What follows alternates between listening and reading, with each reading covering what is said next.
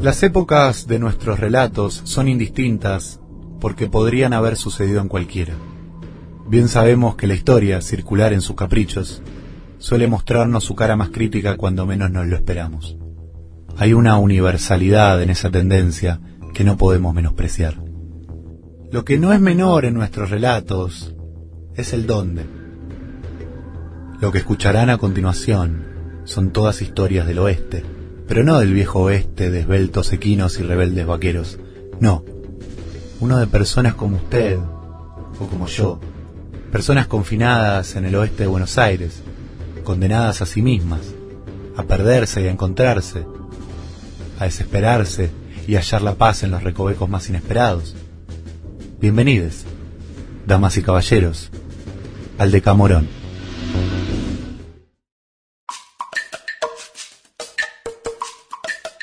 Esta historia fue referida por el pelado Larroche durante una charla por Zoom con compañeros del sindicato.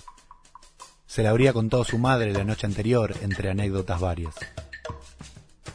Promediando el 2016, Benicio Moroso, sobrino segundo de la mejor amiga de Nilda, la madre del pelado, había desarrollado a sus 29 años una adicción severa al Pokémon Go. Lo que comenzó como un consumo irónico se convirtió en una pasión, abrazada al principio por colegas y amigos, pero pronto descartada por la gran mayoría.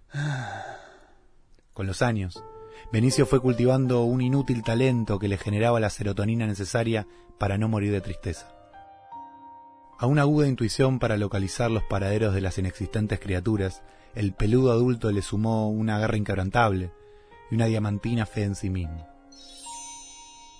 Era cosa de todos los días verlo deambular por las calles de Castelar, tras los algoritmos caprichosamente distribuidos por el barrio. La sensación de estar en el centro de las cosas, el vigoroso nacionalismo que sintió Benicio el día que encontró sobre la rama del más hermoso álamo de la cuadra a un gallardo articuno era para nuestro Benicio el orgullo más grande de su vida, secundado únicamente por el nacimiento de su hijo Charmander. Al parir, la madre de Charmander se fue, dejando a su padre la peligrosa misión de nominar a la criatura.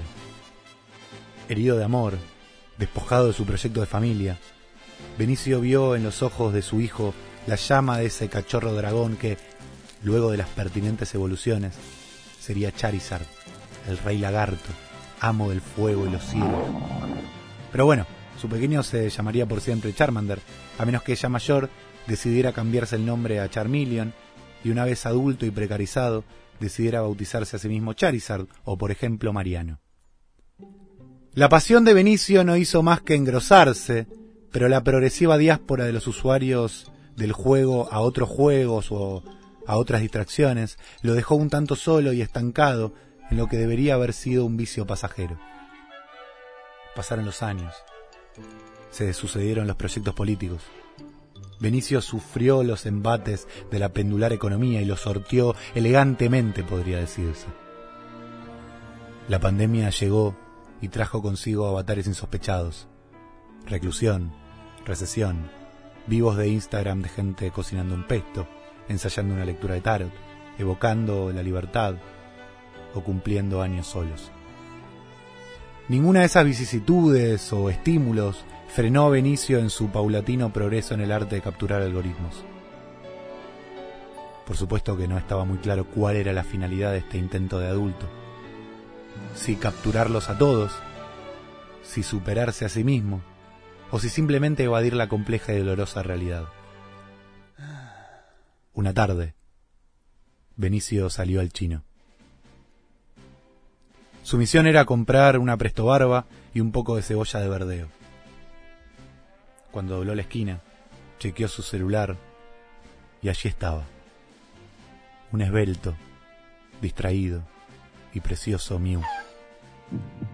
Benicio comenzó a hiperventilar, claro una parcela desmesuradamente larga de su vida adulta esperando ese momento.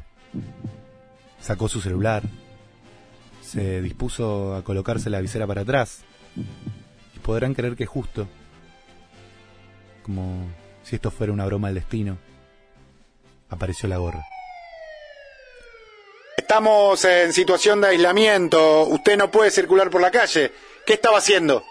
En ese momento, el corazón del ator de Benicio se batió a duelo con su defectuoso instinto de supervivencia. Iba, iba al, al chino eh, a comprar una presto barba. El policía lo miró con suspicacia. ¿Y qué hacía con el celular? Benicio dudó un momento. Nada. Muéstreme, apuró el oficial. No, por favor. En ese momento, Benicio entendió su destino de maestro Pokémon. Y como si de un mandato fraguado en otros tiempos se tratara, vociferó. Charmander, yo te elijo. ¿Lo que escuchaste te acaba de cambiar la vida? A nosotros tampoco. Pero lo seguimos intentando. Podés escuchar todas nuestras producciones buscando Infernet en la pestaña de podcast de Spotify. O seguirnos en nuestra cuenta Infernet Radio en Instagram.